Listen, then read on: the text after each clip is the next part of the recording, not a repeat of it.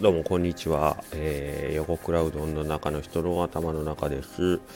えー、あっという間になんか3回目を迎えることになりましたけれども、えー、結局じゃあ、えー、そこそこ、えーまあ、皆さんの反応が本当に1人とか2人なんですけど面白いなという反応いただいたんでこれはじゃあ続けようというところでとりあえず100回ですね。100日続けようという目標を決めたんですけど、えー、基本的に僕っていうのは継続力がない っていうお話をしたんですけどどうやったら続くかなという、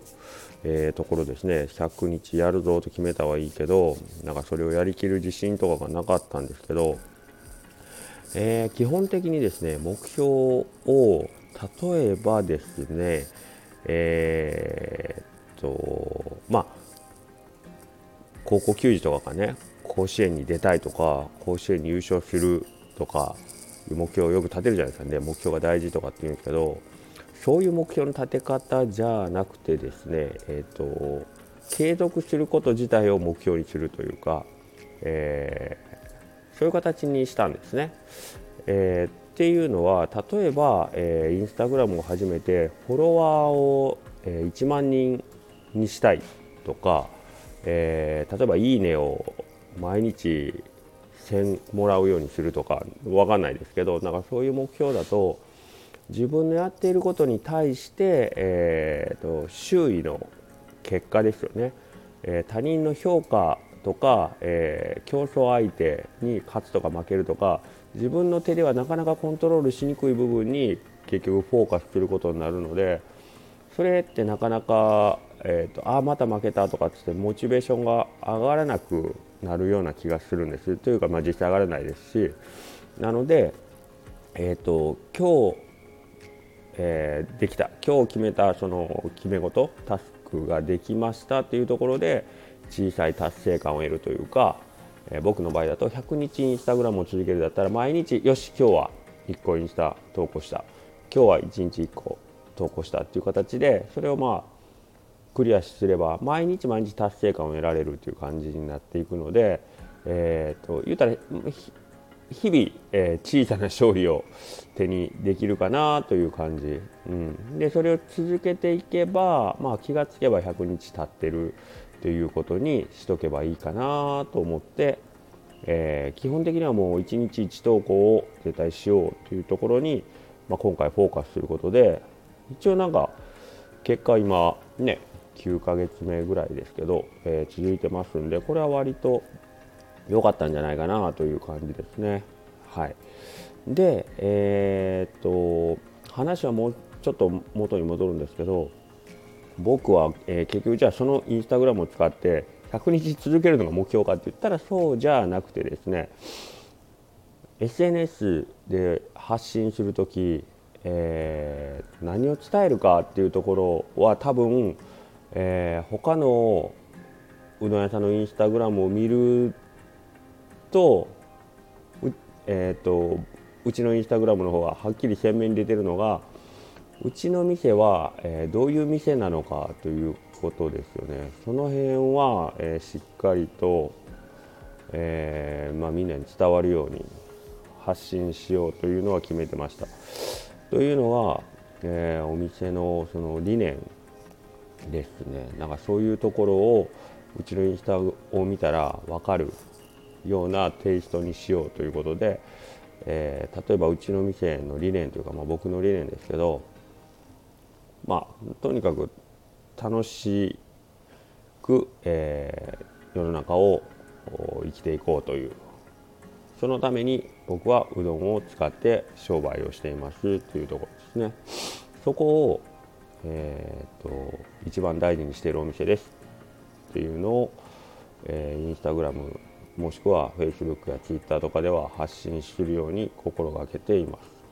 す。なので、えー、お店自体のその商品とか、えー、まあ、告知的なことはするにしても、えまあ、こういうおうどんがありますっていうのは極力、え発信しないようにしてるわけではないですけど、まあ、したところで他の SNS の中で埋もれてしまう可能性の方が高いので、えー、どっちかというとお店のコンセプトとか、えー、僕が考える、えー、みんなにうちの店で一番楽しんでもらいたいことっていうのを中心に発信するようにしています。なので やり始めた当初はすごい言われたんですけどうどん屋やのに全然うどんのことがないとか、えー、横倉さんのところのインスタ見ても横倉うどんのことが何もわからないっていうことを、えー、言われましたけどもちょっと遠回りのようなんですけど、えー、うちのお店は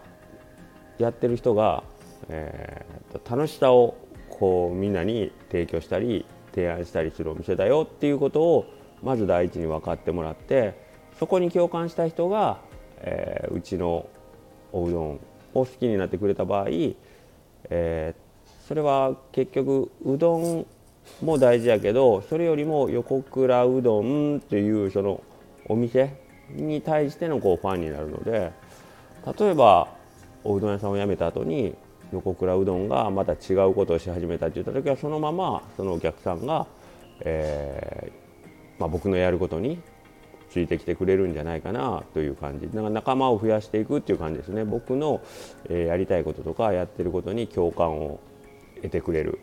僕のやってる作ってるおうどんに共感するんじゃなくて僕の、えー、やろうとしていることに共感してくれる。仲間づくりをしているような雰囲気で、えー、SNS を使おうという感じで始めてました、まあ、やり始めた時にはそこまでは考えてなかったですけど常々、えー、僕が思ってるのはそういう感じで、えー、やってますね。はい。で、えー、それが一番最終的な目標というか一番大きなゴール設定なんですけどそこにフォーカスして毎日インスタグラムを投稿するというのはちょっとなかなか厳しいのでそれをするための仕組みとして1日1個続けていって、まあ、例えば最初のステップとしては100個続けたらその僕の思ってる仲間を増やすっていうところに自然と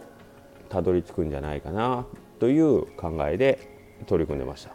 はい、なので、えーと、大きな目標に向かっていくための仕組みを、えー、日々の目標にすることで、えー、まあ、毎日小さい達成感も得られるし、えー、その達成を重ねていけば最終的には自分の目指す大きなゴールに、え到達するんじゃないかなということですね、まあ、最初の野球の例えで言えば甲子園で優勝したいっていう大きな目標のためにじゃあ毎日、えー、1000回素振りをしますとか、まあ、そんな感じですよねその1000回の素振りでたどり着くかどうか分かんないですけど、えーまあ、どっちも自分の中で、えーとね、その最終ゴールにたどり着くための、えーと、具体的な工程はあると思うのでそこを自分の中でこれならクリアできるかな毎日っていうのを設定したらいいんじゃないかなとは思ってます。はい、うん、そんな感じでやっていきましたね。でそれがまあ100日続いたんですよね。不思議なことに。何もあの継続力のないこの私でもなんとかかんとか続いたので、まあ、そうすることによって自信もつくし、えー、これをやり始めて思ったんですけど僕が例えば、えーと、と一生懸命おうどんの画像とかそんなのは上げなくてもですね僕のそのインスタグラムを見て興味を持った方で基本的には情報 SNS の発信とか、えー、と活用が上手な方が反応してくれるんでえー、そういう人は、まあ、例えばうちのお店に来た時に「あ横倉うどんに行ってきました」という形で、えー、次の方を呼び込むようにこう情報発信をしていただけるので僕がじ 下手くそな写真をねあのめっちゃ苦手なうどんの写真を自分で撮らなくてもも僕よりもっとそのスキルに長けた人が発信をしてくれるのであこれいいなみたいな。しかも自分が発信するより説得力があるじゃないですか。実際に行った人がえーと、感想を添えてあげてくれるという。あこれはなんか楽してるわけじゃないけど一番なんかその得意なところはその得意な人がやればいいっていうかね。僕はダジャレを考えるのが 得意なわけではないですけど、まあ、他の人がやらない仕事を僕がしてで僕の苦手な、えーと、うどんの紹介っていうのはそれが得意なね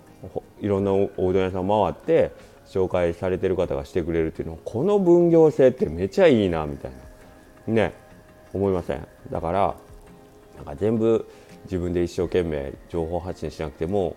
えー、いろんな人が情報発信してくれるんだなってまあ言うてもうちなんかねまだまだそんなあのたくさんのフォロワーさんがあの何万人といるわけじゃないので、まあ、知れてるんですけどけど僕にしてはすごい画期的でしたねこれはね。であと SNS は使ってみて分かったことっていうのは、えーと、自分が例えば1日1つ投稿したことっていうのはこれ自分のえ、ー、と何て言うんですかね商品として残るとか資産ですよね自分の資産として残るという例えば100個投稿をしたら